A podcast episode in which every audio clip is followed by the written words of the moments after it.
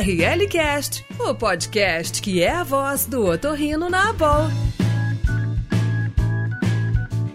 Bem-vindos ao ORLcast, podcast da Abol CCR. Eu sou o Ricardo Dolce, professor assistente da Santa Casa de São Paulo. E eu sou Luciano Gregório, professor adjunto da Universidade Federal de São Paulo. Fui fellow também no Mass Pioneer, lá em Boston. E este será um espaço para troca de experiências, trazendo sempre aspectos das vivências relacionadas a temas otorrinolaringológicos, saúde e bem-estar. E o tema hoje, pessoal, será sobre olfato, para a gente dar continuidade à nossa Semana da Respiração Nasal Saudável. E para isso temos duas feras nesse assunto, que mais um dos que mais estudam olfato no Brasil. Obrigado, Pina, obrigado, Marcel, pelo aceite. Eu peço que vocês se apresentem aos nossos ouvintes. Boa noite, meus ouvintes, meus caros amigos. É, meu nome é Fábio Pina, eu sou é, médico, otorrino, é, livre docente do Hospital das Clínicas da Faculdade de Medicina da USP. Tenho feito pesquisas em, olfato desde meu doutorado e sigo até hoje como uh, uh, professor de, de pós-graduação,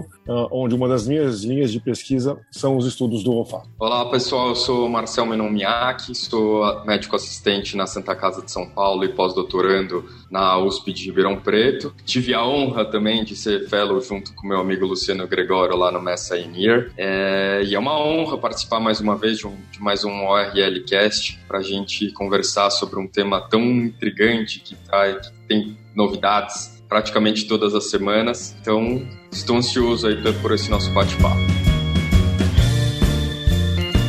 Pina, o fato veio à tona no Covid-19, na infecção SARS-CoV-2. E era um sentido, digamos que um pouco até não muito estudado, né? A gente tinha algumas uns trabalhos aqui e acolá, mas agora a gente tem muita informação. E com uma melhora desse conhecimento, e principalmente dos estudos sendo ainda realizados, né? Mas você poderia explicar para os nossos ouvintes, na atual situação do Covid, temos ainda muitos casos de perda de olfato. Os casos novos estão aparecendo no consultório. É, eles são os mesmos casos que foram expostos inicialmente pela Claire Hopkins lá na Inglaterra, no início da pandemia em 2020? Muito boa pergunta, Luciano. Então, é, é, fazendo um, breve histórico do, desses dois anos de pandemia, né, logo no começo de 2020, a exceção de um artigo chinês que falava que tinha uma prevalência muito baixa de distúrbios de olfato, todos os outros, iniciando pelo da Claire Hopkins, mostraram uma prevalência altíssima uh, de distúrbios de olfato, tanto na fase aguda, que são os primeiros 15 dias da Covid, como uh, após. Né. Uh, e uma das nossas publicações também mostra ao redor de perda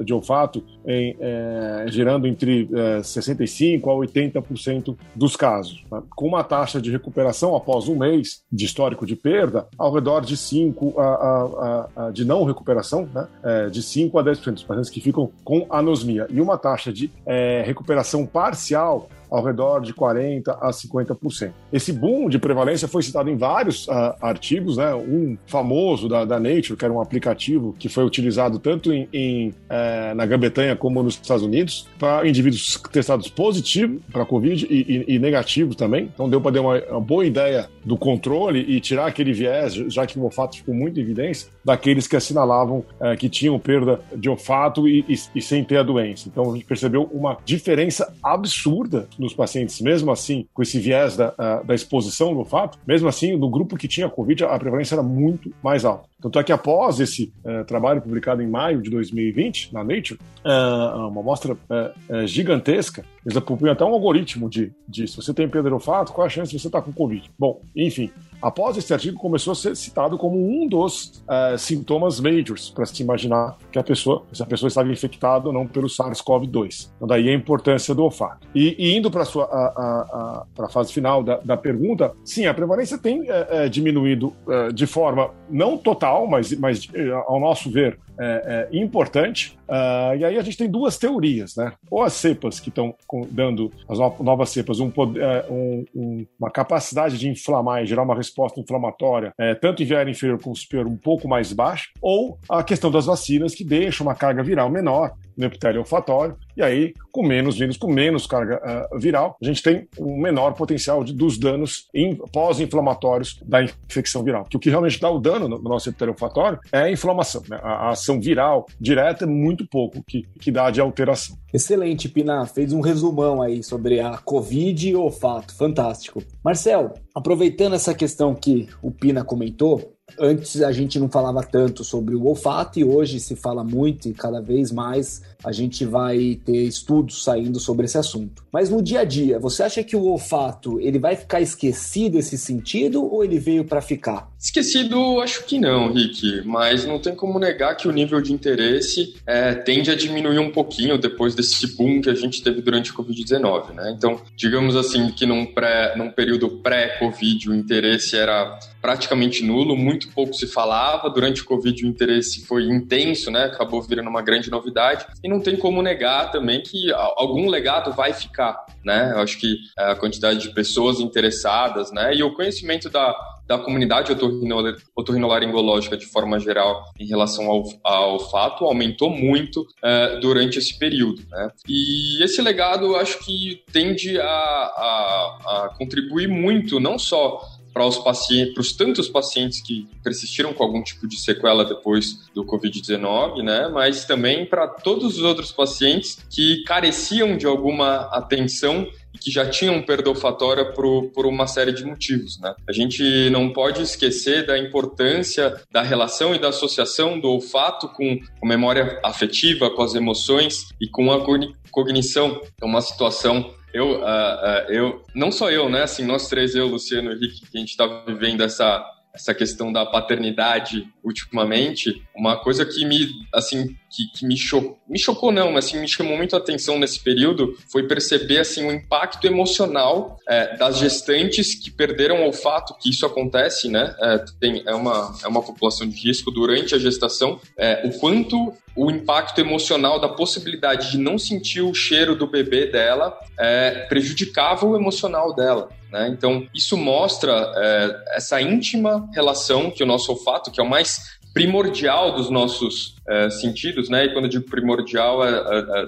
tem um, no, do, no, desenvolvimento embrionário ele tem uma íntima relação aos sentidos mais primários, como o sistema límbico, como isso é importante, como isso impacta no dia a dia, né? Da mesma forma a cognição, acho que o Dr. Pini, inclusive, poderia comentar um pouco. Ele tem uma linha de pesquisa interessantíssima nesse sentido, inclusive na participação da perda do olfato em pacientes com, com doenças neurodegenerativas, né, Dr. Pina? Obrigado, Marcel. É só para complementar, concordo. É plenamente, mas quando a gente começou a estudar a interação de olfato, é, a perda de olfato e também a parosmia, que a gente vai falar mais para frente, e emoções, é, é, claro que a pessoa se mantendo, sendo, sendo privada dessas situações práticas que você acabou de citar, claro que interfere com as emoções, né? Com depressão e ansiedade. Né? A gente vem vendo isso, mas pós-Covid é um misto de um monte de situações que podem levar a depressão e ansiedade, mas a gente vem percebendo que o olfato tem tido uma associação relevante com essas emoções. E no aspecto cognição, a gente, a, a, a gente começou a avaliar uh, desde quando já, uh, uh, já se estudava pacientes com doenças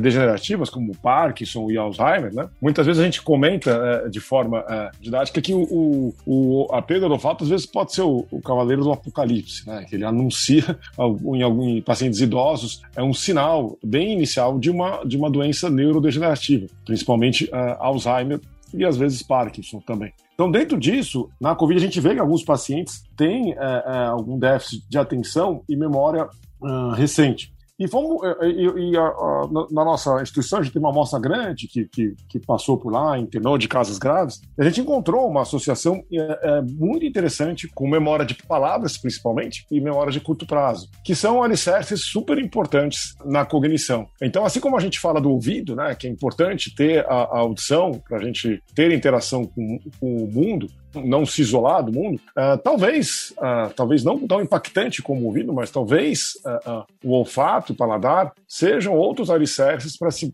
se manter uma boa conexão com o mundo externo. Porque tem muita associação com memória, memória da nossa primeira infância. Então, o indivíduo sem olfato, ainda que sejam resultados muito preliminares, um dos, fatores para você tentar convencer o seu paciente a, a tratar e ser bem é, disciplinado no, no tratamento é essa questão de uma de alguma uh, de poder ajudar em alguma perda ou privação de, de cognição. Bom, fantástico, o papo tá demais. É, mas, Pina, seguindo essa linha que vocês falaram, vocês acabaram de falar, porque hiposmia e anosmia não é a única perda de olfato que a gente pode ter, a única alteração de olfato que a gente pode ter no Covid. A gente também tem as parosmias que vocês falaram aí. É, eu tenho muitos pacientes que estão, teoricamente, perderam completamente o olfato e agora eles estão com essa parosmia. E assim, é, eles ficam muito incomodados e não só esses pacientes, mas também os pacientes que têm perda de olfato a longo prazo, né? Você, paciente que já pegou Covid há oito meses e continua com, com a perda de olfato plena, é, sem inclusive parosmia, eles, eles começam a ter, podem ter, né, abrir quadros de depressão profunda, né? O que, que a gente tem de mais atual para ajudar nossos pacientes? Exatamente. A, a, parosmia acho que tem sido o, o, grande pesadelo. Acho que se eu puder falar, a, a não é, recuperação do olfato, para mim é muito mais leve, é um dano muito mais leve do que a presença da parosmia. E, e, geralmente a parosmia, começando pela, pela definição, né, é uma sensação disruptiva, uma, uma sensação errônea de um estímulo olfatório já conhecido. E geralmente essa sensação vem com, algum, com alguma percepção olfatória não agradável. Por exemplo, o indivíduo sente o cheiro de alho e vem um, um, um e, e, aquilo se transforma para um cheiro fecal ou um cheiro de comida estragada, que eventualmente vem com náusea, sensação ruim, diminuição da vontade de comer, com essa inapetência. Então, isso vem sendo um burden, um, um trave para a qualidade de vida muito importante. Né? Sob tratamento, é, é, é, e às vezes o paciente está melhorando a perda, e o que você acha que na, dentro da regeneração das células basais que podem se regenerar para os receptores olfatórios, né? o paciente começa a ter alguma melhora e de repente vem essa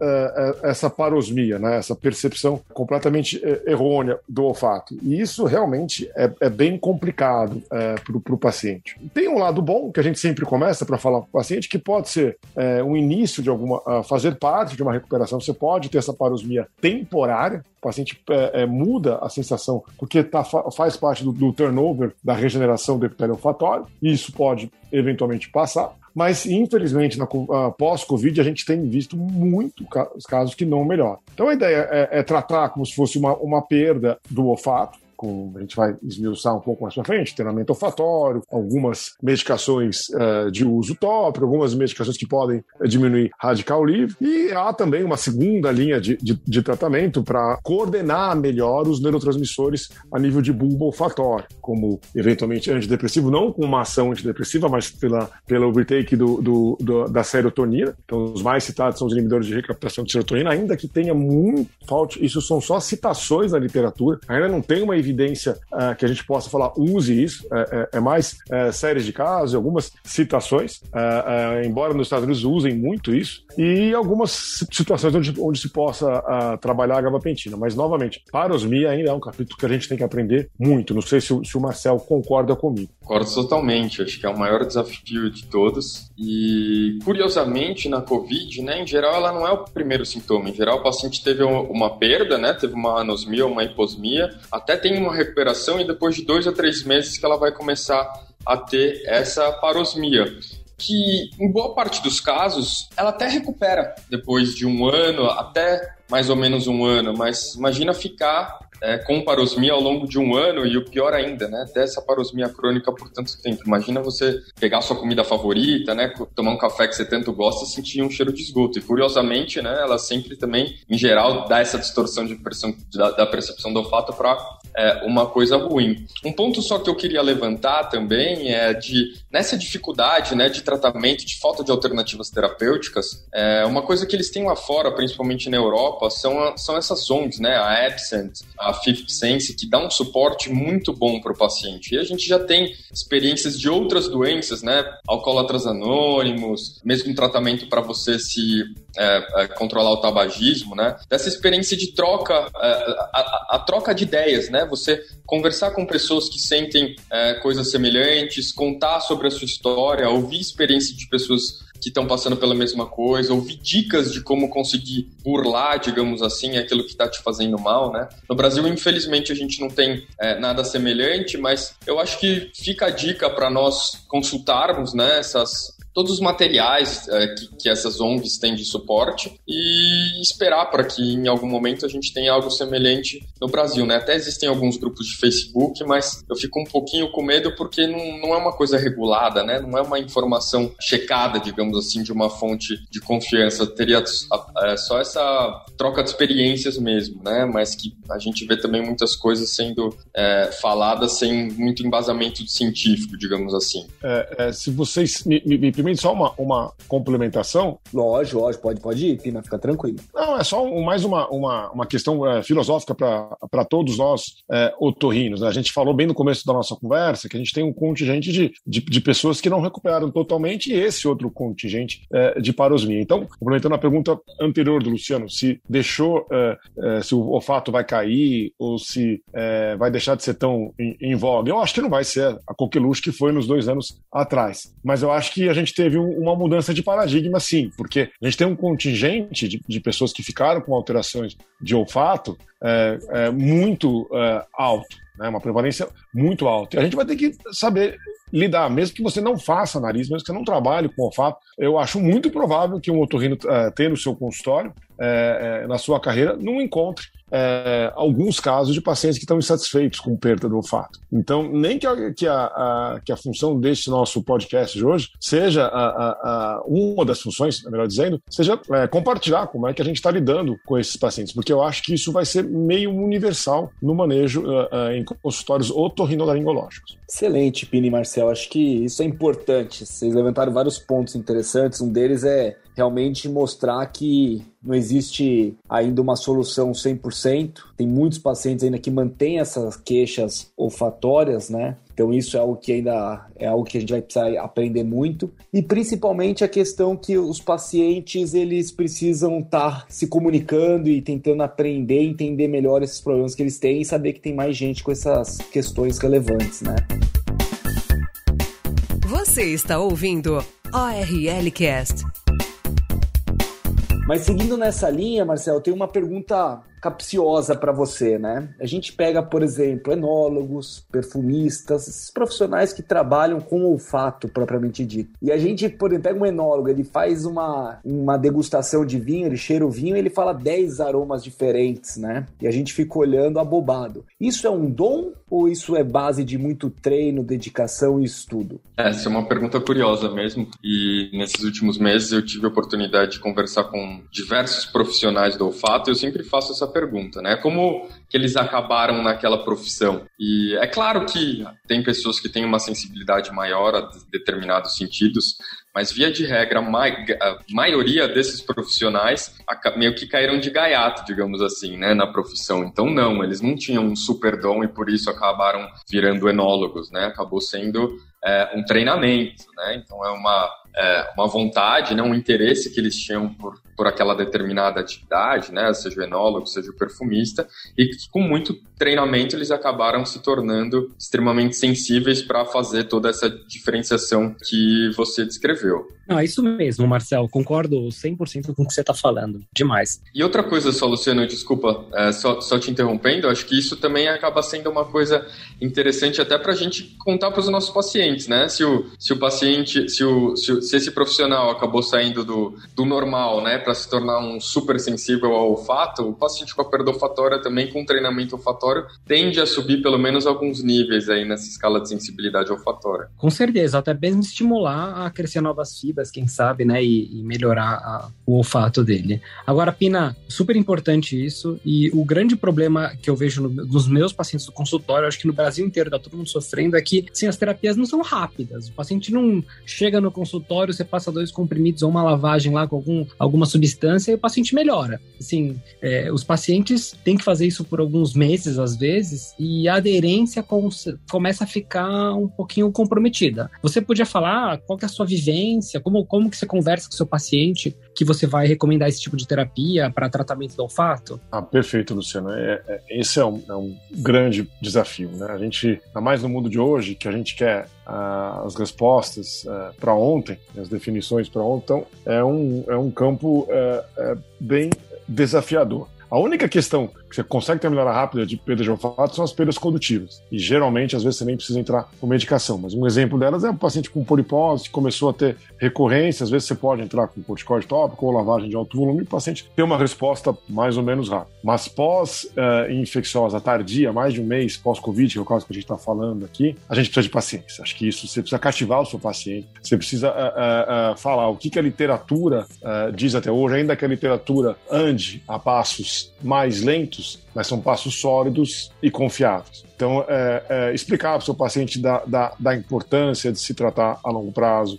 mostrar que o treinamento olfatório é o que tem é, é, maior evidência na literatura e que a gente não joga a toalha assim tão precocemente. Você pode até falar que esgotaram as possibilidades em algum momento, mas quando a gente começou a tratar a perda pós-Covid, era um ano de prazo. Hoje em dia, no, no, no evento que o, que o, Marcel nobremente coordenou, foi um evento fantástico do olfato. Tomara que tenha todos os anos esse evento. Já o que foi dito lá, que, que foi é, colocado por vários colegas, é que agora a gente espera até dois anos. É fácil cativar isso? Não é. Então, como é que eu tento fazer? Eu tento fazer retornos, o que se diz é a cada dois meses, eu tento até um pouco antes, para o paciente se sentir mais valorizado. Tento testar sempre que possível. Comecei a tratar, passo o mês, já começo a testar sempre. Às vezes, nem que ele vá tão bem, nem que ele mude, ele se sente estimulado. Isso é uma coisa, às vezes, meio. Uh, o, o, ser humano, ele, ele, ele gosta, ele não gosta de ser muito testado, né? Ele, ele, quer superar sempre. Então, o teste, às vezes, ele é uma forma de, de além de a gente saber como é que tá indo, óbvio, né? Mas também gera no paciente, eu tenho essa impressão, né? Isso é, é bem subjetivo, uma aderência maior, porque ele fala, não, agora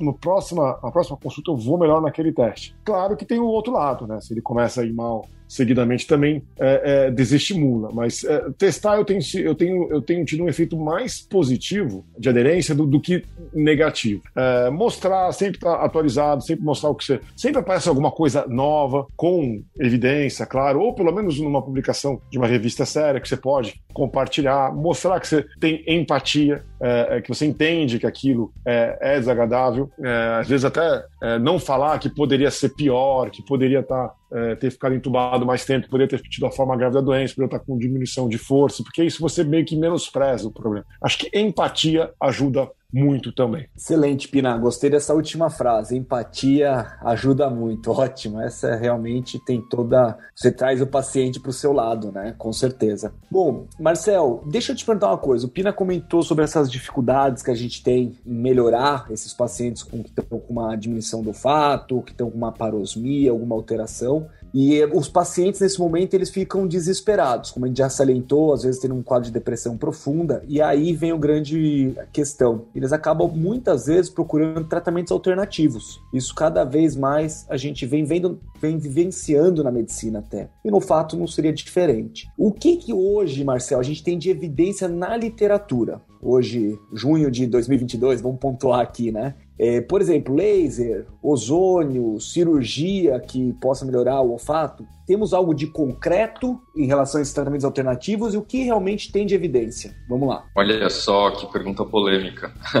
é, mas você tem razão. Essa, na verdade, é uma grande encruzilhada, né? E a verdade é que quando a gente tem muitas alternativas para tratar determinada coisa, a verdade é que nada funciona direito, né? É, e, e por outro lado também, não são poucos os pacientes que a gente faz o tratamento baseado em evidência, né? Que a gente passa tudo direitinho e eles persistem com a queixa. E aí, como que a gente convence o paciente, né? Como que a gente lida com essa situação daquele paciente que fez tudo o que você falou que era para ele fazer e que a avó, a vizinha ou a televisão, a internet acabou falando que existe um tratamento milagroso e que ele gostaria de tentar. Então, assim, é uma situação muito difícil que não tem resposta certa e que exige, em primeiro lugar, muito conhecimento científico e, ao mesmo tempo, também muita empatia, como o Dr. Pina falou, para a gente lidar com essa situação. Sendo bem objetivo, assim, do ponto de vista prático, em termos de evidência científica, a única alternativa terapêutica que tem um, um, um bom número de ensaios clínicos controlados, randomizados e que têm uma, um respaldo na, em, em consensos realizados no mundo inteiro é o treinamento olfatório. Outras alternativas para tratamento tem alguns com é, um nível de evidência um pouco maior, outros um pouco menor, mas nada muito conclusivo e nem tão pouco se a gente for fragmentar por cada um dos das diferentes indicações, né? O, o guideline da IFAR, que foi publicado recentemente, um documento completíssimo, é, extremamente interessante, mais de 300 páginas, fez essa revisão bibliográfica e mostrando cada um dos artigos para cada um é, desses tipos de tratamento. Então, no final das contas, eu acho que, como eu falei, não tem uma resposta certa do que, que tem que ser feito, o que, que não tem que ser feito. O importante é a gente ter é, um conhecimento a respeito do que já existe de, de, de publicação e também não entrar só nessa onda, pô, já que não tem mais nada para fazer, é, não custa nada. A gente tem que lembrar que as coisas também podem ter algum prejuízo em termos de segurança, né? Então tem que ter muita parcimônia, tem que ter muito conhecimento científico para fazer essa avaliação e essa ponderação junto ao paciente do, do, do que, que vale a pena ser tentado e, acima de tudo, se possível, fazer sob um protocolo de pesquisa clínica, né? Por que não? Se a gente não tem tantas alternativas terapêuticas é justamente porque a gente não teve tanta pesquisa assim. Então, acho que existe esse gap. Quanto mais estudos a gente conseguir fazer a respeito, é, com, com, as, com todas as medicações que a gente vem utilizando, mais respostas concretas a respeito de funciona ou não funciona a gente pode dar para os pacientes. Marcel, só complementando, você falou a questão do que é comprovado realmente é o treinamento olfatório, né? É, a gente tem algumas outras medicações que têm algum nível de evidência, lavagem nasal com corticoide, eles têm evidência, o IFAR mostrou isso? A irrigação nasal com corticoide tem um estudo clínico do pessoal de Stanford, da Zara Patel, com uma perda olfatória crônica, que teve um resultado positivo quando eles compararam a irrigação nasal com corticoide mais treinamento olfatório em relação à irrigação nasal com corticoide, uh, sem o corticoide mais o treinamento olfatório. Mas é um estudo com N relativamente baixo, né, que teve uma população de estudo selecionada e que por si só a gente não consegue bater o martelo para é, tornar essa uma alternativa terapêutica que a gente possa prescrever para todo mundo. É, do nosso conhecimento né, e do, da ampla utilização no pós-operatório de sinusectomias, a gente sabe bem da segurança desse tipo de, de, de, de tratamento, né, da, de que não há absorção sistêmica, assim como o spray nasal, e que não tem grandes riscos da gente prescrever por um tempo grande. E nesse período pra, de, de recuperação, de cicatrização do, do, do epitélio olfatório, pessoalmente é uma alternativa que eu tenho empregado bastante. É, acho que um outro ponto que também é legal ser destacado e, e que também está relativamente claro é é da, em relação ao spray nasal, né? Tem alguns estudos mostrando que o spray nasal com corticoide, ele não tem a capacidade de chegar na região da fenda olfatória já com estudos também mostrando que a eficácia dele é, não é positiva. Né? Então, caso a gente decida uh, por prescrever um corticoide tópico, a irrigação nasal parece ser uma alternativa melhor do que propriamente o spray. Não, fantástico. É isso que a gente precisava ouvir de você para ter noção do que a gente vai fazer no nosso dia a dia como otorrino. E, Pina, assim, eu, a gente pega muita queixa de olfato ainda no consultório, obviamente, e a gente está... É, eu queria saber, na verdade, a gente tem como medir lá onde eu trabalho, e lá, principalmente lá na escola, que a gente é um serviço bem acadêmico, acho que vocês lá no HC também. É, no seu consultório, assim, como que você faz? É uma realidade medir olfato no paciente? Você gasta esse tempo? Qual teste que você faz? Qual que você acha que é legal fazer? Ou para o pessoal que está nosso ouvinte é, começar a implantar no consultório e aplicar no dia a dia? Perfeito, Luciano. Essa pergunta é muito importante. Isso também são outros legados do estudo do olfato. Acho que isso meio que, que força ou pelo menos incentiva muito o otorrino a se preocupar em testar o seu paciente com queixa de olfato. O teste que eu mais uso, uh, por uma questão de hábito, uh, de já ter uh, participado do, do grupo do, do, Marco Franzelli de validação português, é o UPSIT, da Universidade da Pensilvânia. Ele, ele é bem de detalhado, eu gosto bastante desse teste, mas ele tem um grande, uma grande questão que ele já tem uma tra tradução para o português e validação para a nossa cultura, mas ele tem um custo elevado, então ele não é uma, um, um teste que você consegue, é, se você é, fazer esse exame em larga escala, talvez fique é, financeiramente te atrapalhe um pouco. Eu ainda tenho esse hábito uh, de usar, a gente pode uh, uh, reutilizar essa cartela várias vezes com o mesmo paciente, uma das formas de, de se diluir custo. Mas se eu puder dizer para ambiente acadêmico ou para quem está começando, é, é, o teste que o, que o, que o professor é, Marcel validou para o português, que é o de Connecticut, né? Que ele pode até complementar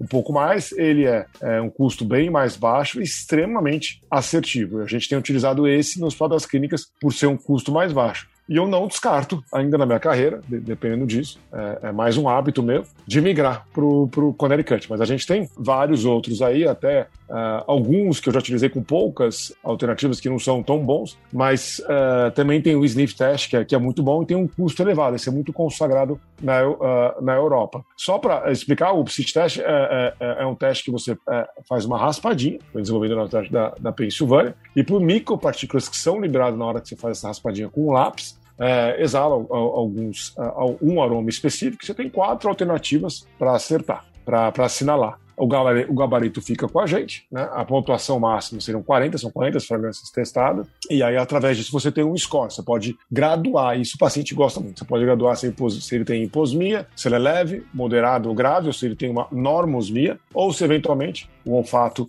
é, ele tem uma anosmia, geralmente abaixo de, de 18. É, o rigor para mulheres é um pontinho acima, né? 30, acima de 30, é, de 34 normal e para os homens 35, acho que não me falha não. Então ele, ele, ele, te, ele te coloca numa categoria de classificação quanto a, a perda do olfato que eu acho uh, interessante. Mas o, o uh, todos esses outros que eu falei são uh, super importantes.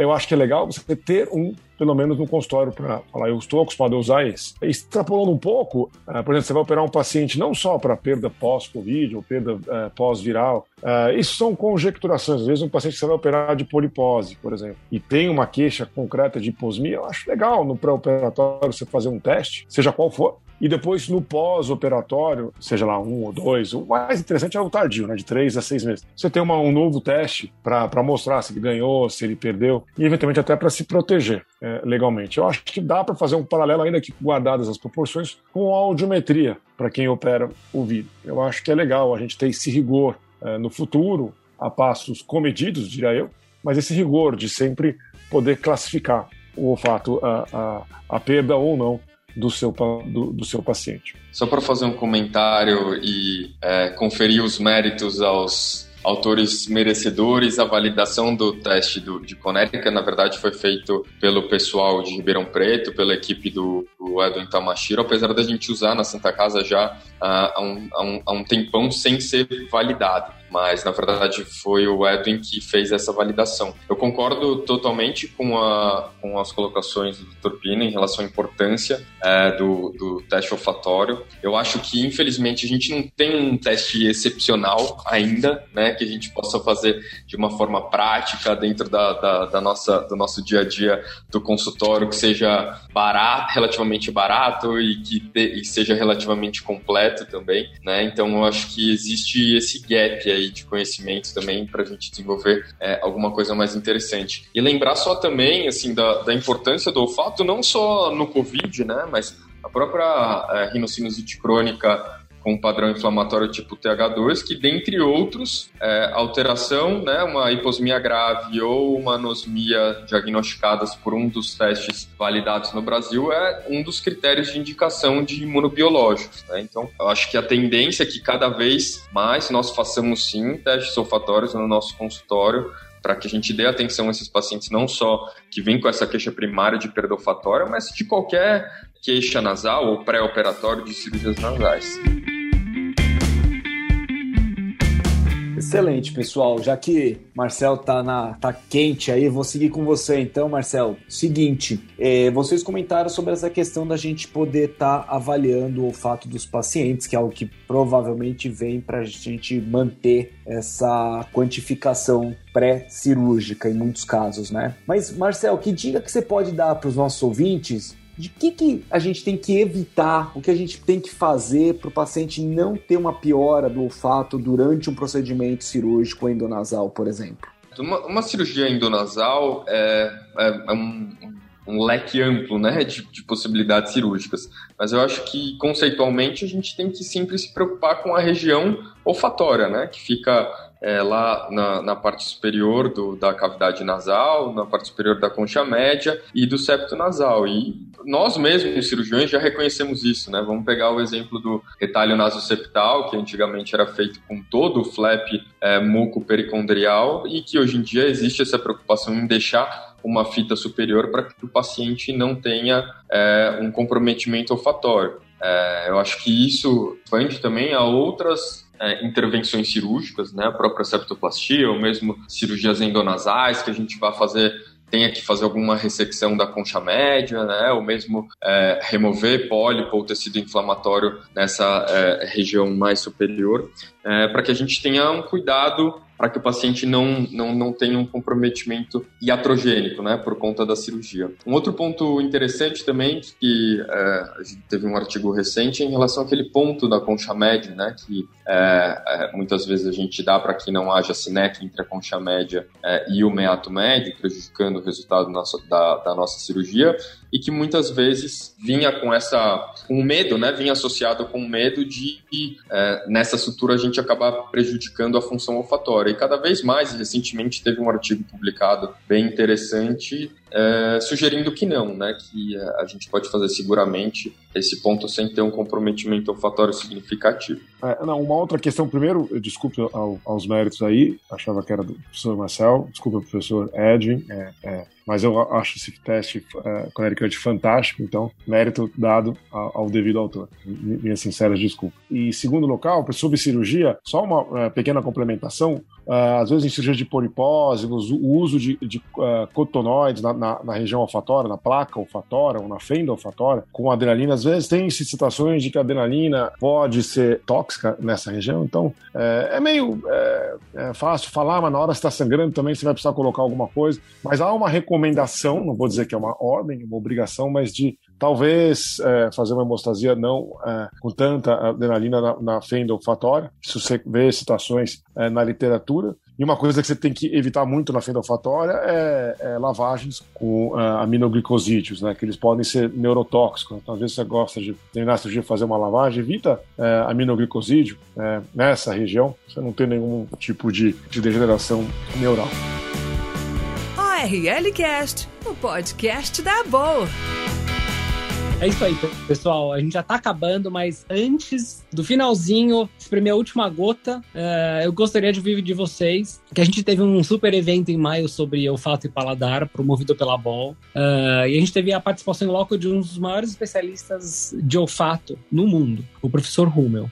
Então, Marcel, dá você que estava com um dos coordenadores lá do, desse curso, junto com a professora Vilma, o curso foi fantástico. Tem como você comentar um pouquinho, fazer um resumão para gente, se isso é possível, né? Porque muita coisa para falar.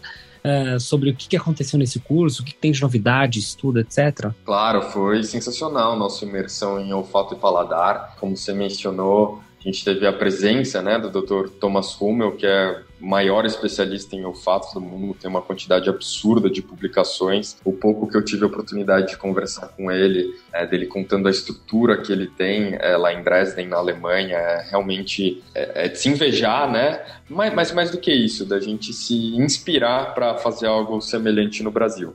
É, ele é um pesquisador de altíssimo nível, é, aulas espetaculares que, que, trouxeram algumas discussões muito importantes até para a gente trazer para o dia a dia da, da otorrino brasileira. É, a gente teve algumas experiências sensoriais também que foram muito legais, então não foi só um curso teórico de aulas, então teve é, uma perfumista que trouxe para a gente é, alguns aromas, então ao longo da aula ela ia mostrando alguns aromas, explicando como é que era a construção um perfume, por exemplo. Tivemos uma degustação de café, tivemos uma é, degustação de cerveja, então assim, é, é, como eu mencionei no curso, é beber cerveja baseada em, baseada em evidência, né? Então era a, a, ideia era sair um pouco da casinha, né, do otorrino, de só a gente de, de, ficar só lendo artigo e capítulo e entender como é que funciona a cabeça desses profissionais de olfato é, e do paladar para engrandecer né, o nosso conhecimento e até eventualmente gerar novas ideias para novos projetos. A gente teve também duas lives, né, então foram por videoconferência com o Dr. Carl Philpott, da Inglaterra, que falou sobre parosmia, que foi super legal também. Tivemos é, uma aula do Duncan Bolk, que é o CEO da Fifth Sense, aquela ONG que eu mencionei agora há pouco, contando um pouquinho de como que é a, da história dele, né? Porque ele tem perda olfatória é, e foi isso que acabou estimulando ele a criar a ONG e de todas as atividades que eles fazem. Foi, foi muito legal, espero que nos próximos anos a gente repita. É, realmente foi uma uma possibilidade, foi uma honra para mim, né, é, ter tido a oportunidade de participar da organização, mas acima de tudo foi sensacional poder assistir o curso e participar disso tudo. Espero que a gente tenha novas edições. É, é, só complementando, não podia deixar de fazer um comentário sobre esse evento, foi fantástico. Gostaria de parabenizar mais uma vez toda a comissão organizadora, capitaneada pela professora Vilma, e o nosso coordenador que está aqui presente, Marcel, porque de uma forma leve e direta a gente teve contato com vários aspectos, tanto da fisiopatologia como do tratamento e das percepções é, do olfato por diversas facetas, tanto de depoimentos de pacientes que tiveram perda e estão se mexendo para poder ajudar através é, de ONGs, como de profissionais do olfato que trabalham com perfume e com cerveja, e como uh, nós, colegas otorrinos, que pudemos uh, compartilhar experiências, acertos e erros de uma forma leve, tranquila e, e, altamente enriquecedor. Então eu, eu, eu torço, eu acho que não nem precisa torcer muito para isso, porque o evento foi um sucesso, mas eu gostaria muito que esse evento entrasse para o nosso. eu torço mesmo que isso aconteça, de entrar para o nosso calendário de, é, de cursos e eventos anuais da Avol, porque a minha impressão é que ele veio para ficar. Bom, então vamos fazer o lobby para esse curso do ano que vem, né? Com certeza. Muito bem, pessoal. Super obrigado pela presença de vocês. O podcast foi demais, foi fantástico. A gente vai finalizando por aqui. Eu queria agradecer esse podcast maravilhoso, o convite do, do Rick de novo para ser host, os nossos ouvintes. E espero que vocês possam conhecer mais um pouquinho sobre a BOL lá no site, no www.abolccf.org.br. Para quem não conhece, os residentes, sejam sócios. É, a gente espera é, contribuir cada vez mais com conhecimento no país Espero que todos continuem assim com esse ímpeto pesquisador, é, inovador. Ah, meu, meu, meu muito obrigado a todos. Acho que é o primeiro podcast que eu, que eu, que eu participo. Então, é, Rick, é, Luciano, obrigado mesmo. Vocês são hosts talentosíssimos, além de, de, é, de médicos, otorrinos maravilhosos. Foi uma grande honra passar esse, esse tempinho aqui. Achei curto, né? fica aquele gostinho de, de quero mais, né? É, é, mas eu gostei bastante. É, sempre um prazer poder encontrar com vocês. Fora o, o Marcel, que a gente já se conhece há, há, há um bom tempo aí. Então, essa troca de ideias e, e depoimentos é, é altamente reconhecedora, enriquecedora, perdão, Espero ter, é, que nós possamos ter contribuído um pouco com o ouvinte aí do, do outro lado, nosso colega Otorrino, no aprendizado ou pelo menos nas reflexões sobre diagnóstico e tratamento do olfato. Meu muito obrigado mais uma vez. Pessoal, foi um prazer é, estar e conversar com vocês, grandes amigos. Espero que da próxima vez a gente possa fazer uma gravação presencial. Espero também poder ter contribuído aí para todos os otorrinos que estão escutando o nosso podcast e me coloco à disposição caso tenham alguma dúvida ou caso eu possa ajudar de alguma forma. Um grande abraço. Valeu, pessoal. Obrigado, Marcel, Pina, essas duas feras em olfato. Foi fantástico estar com vocês. Obrigado, Lu, o meu parceiro de host de hoje. E lembrar, pessoal, que toda sexta-feira, seis e meia, a gente lança um novo episódio. E no segundo semestre, a gente vai começar a ser a cada 15 dias e vem muita novidade, muitas mudanças aí nos podcasts. Então fique atento que tem bastante coisa legal aí para todo mundo. Valeu, pessoal. Grande abraço.